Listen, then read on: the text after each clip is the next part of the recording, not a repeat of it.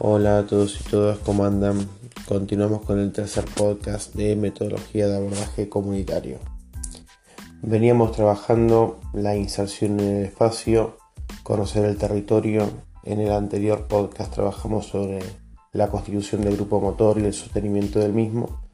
En este capítulo vamos a trabajar lo que es formalizar la organización, activar, accionar el proyecto que, se arme y cómo el trabajador comunitario empieza a desligarse de todo esto que armó. ¿sí? Recordemos que el objetivo central que tenemos como interventores del espacio es generar eh, una movilización, generar una organización, pero que no dependa de nosotros, digamos, sino motorizarla, brindar el espacio, llevarla en conjunto, pero en última instancia siempre tenemos que tener como, como horizonte que en algún momento del espacio nos tenemos que ir.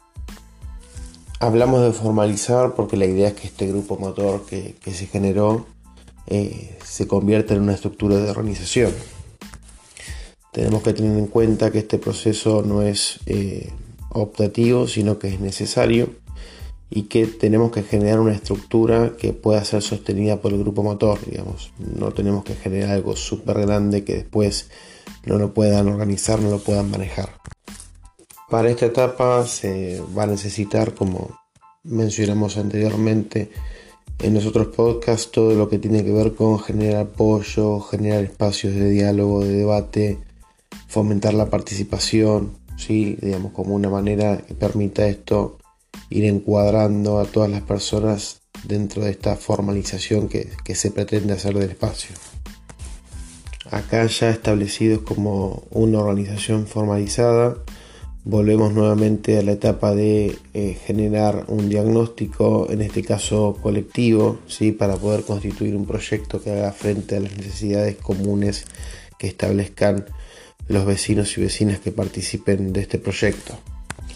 Los autores hablan de investigación participativa, que es una herramienta que permite generar el diagnóstico colectivo entre todos, digamos, profesionales y vecinos y vecinas que participan del espacio.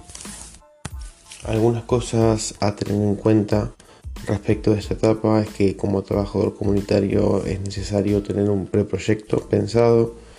Eh, la idea es poder pensar en aquellas adversidades a superar, modificar e intervenir, pero también pensar en aquellas cosas que pueden potenciar la organización de la comunidad. También entender que las personas que estén participando son a la vez sujeto y objeto de investigación, es decir, aquellos mismos que están pensando que intervenir, luego esa intervención debería también modificarles ciertas cuestiones de, su entorno y, en definitiva de su vida cotidiana.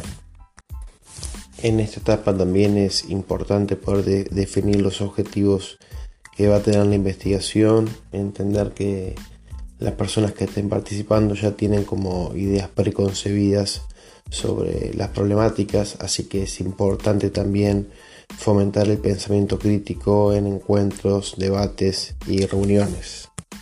Al ser una investigación eh, participativa, la recolección de datos, el análisis, el proceso eh, puede quedar mucho en la subjetividad de cada participante. Por eso es importante poder definir bien de qué manera se los va a analizar y procesar y todo esto tiene que estar dirigido por él o la trabajadora comunitaria. Todo este proceso tiene algunas ventajas. Por un lado, las personas que participen en el armado se van a sentir parte, van a tener ganas de involucrarse y por otro lado también van a ser sujetos conscientes de, lo que está sucediendo y de lo que van a implementar y no simples ejecutores de, políticas decididas por otras personas. Superada esta etapa se empieza la, implementación, la acción, digamos, ya pasamos a las actividades, a las cuestiones a tener que, realizar para empezar a implementar el proyecto pensado y elaborado.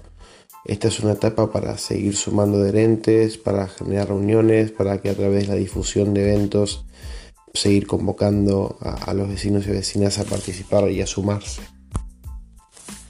Y bueno, ya como para ir cerrando, si, si se logra cumplir todo, todo este proceso que venimos charlando en estos podcasts, ya como, como trabajadores comunitarios, digamos, de alguna manera nos, deberíamos de sentir realizados porque la idea de, generar nuevos sujetos colectivos parece haber sido alcanzada.